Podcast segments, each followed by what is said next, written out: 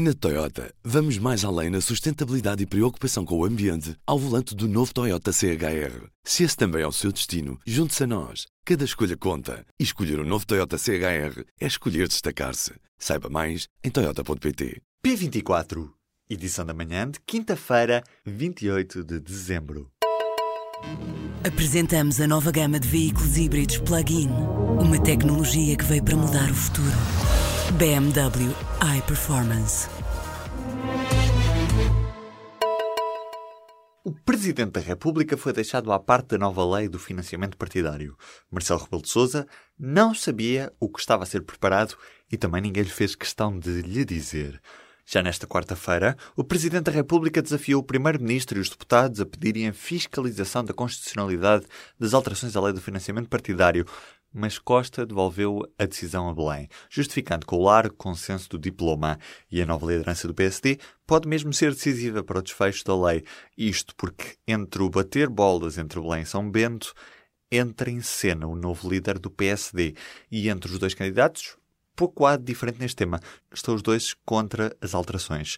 Durante esta quarta-feira, as reações à polémica e à nota presidencial sucederam-se em catadupla e o CDS pediu o veto de Marcelo. As alterações à lei do financiamento dos partidos tiveram voto contra por parte do CDS e do deputado do PAN. Todos os outros partidos com assento parlamentar votaram a favor. O presidente da Confederação Empresarial de Portugal espera que a nova liderança do PSD ajude o governo a libertar-se da dependência que tem da esquerda. Em entrevista ao público e à Rádio Renascença, António Saraiva queixa-se de um governo muito refém do PCP e do Bloco de Esquerda. Se nesta ou naquela solução tivesse o apoio de uma direita assertiva, construtiva, talvez, ou libertar-se dessa enorme dependência que tem da esquerda parlamentar, todos ganharíamos, o país ganharia. António Saraiva pede disponibilidade ao próximo líder social-democrata para aprovar medidas que ajudem a economia. O líder dos patrões alerta ainda para a bomba relógio do crédito mal parado e critica a Caixa Geral de Depósitos e a banca em geral por não apoiarem as empresas. A entrevista completa está disponível no site do Público ou na edição em papel desta quinta-feira. Não é uma pergunta para um milhão de dólares, mas a resposta pode ser o que vai afinal mudar nas nossas vidas para o próximo ano, do imprevisível que vamos encontrar ao longo dos 365 dias do próximo ano ao mais previsível. Já sabemos que no próximo ano se espera uma descida global do IRS nos vários níveis de rendimento, que quem passa recibos verdes e está no regime simplificado de IRS pode ter mais trabalho no próximo ano para deduzir as despesas no IRS. Os pais que tiverem um filho a estudar no ensino básico, secundário ou superior a mais de 50 km de casa vão poder deduzir no IRS uma pequena parte do valor pago pelo arrendamento do estudante. Os subsídios Natal e férias voltam em 2018 a ser pagos por inteiro, tanto na função pública como no setor privado.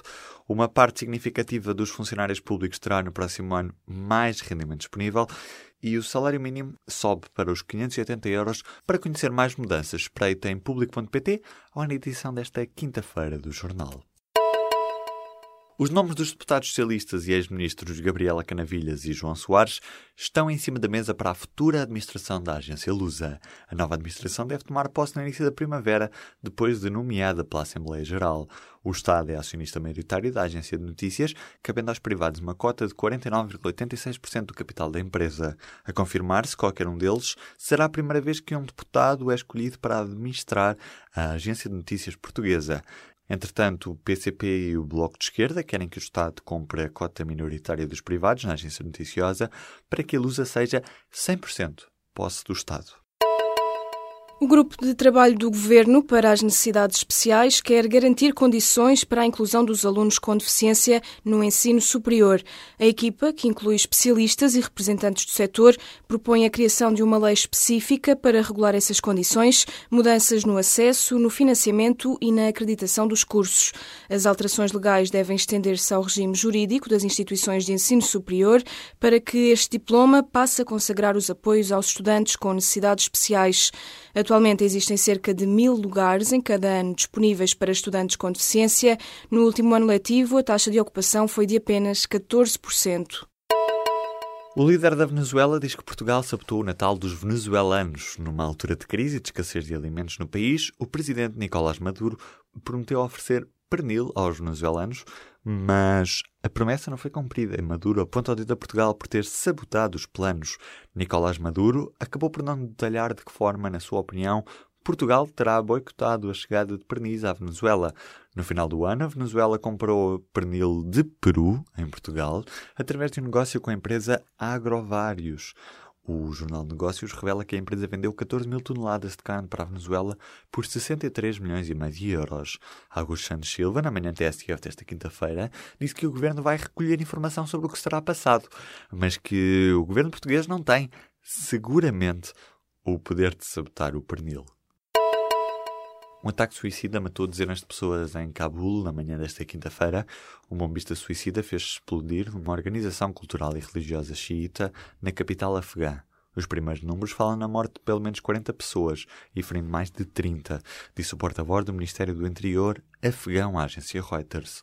O ataque suicida em Cabul, o ataque suicida em Cabul foi seguido por mais explosões na mesma área, diz a BBC. Já os jornais locais dizem que terão sido apenas duas explosões. A explosão atingiu uma palestra que estava a decorrer naquele momento e pensa-se que haverá estudantes entre as vítimas. As falhas nas entregas de compras online abriram uma nova frente de reclamações.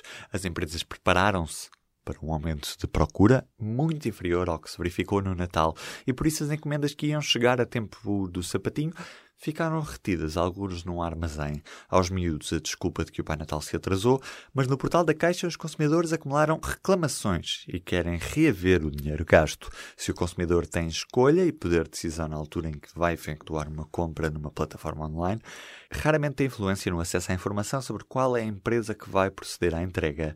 E em Lisboa, especialmente, as coisas não correram bem. Há indignação nas redes sociais, surgem agora promessas de que as equipas de entrega das transportadoras vão ser reforçadas forçadas. Os jogadores do Rio Ave foram aliciados para perder um jogo. Uma investigação da SIC revela que quatro jogadores da equipa Vila Condense terão sido pagos para perder uma partida contra o Feirense na época passada. Os jogadores foram constituídos arguídos. O jogo em causa será um Feirense Rio Ave da 20 jornada da época passada, que aconteceu a 6 de fevereiro deste ano e que resultou num triunfo do Feirense por duas bolas a uma.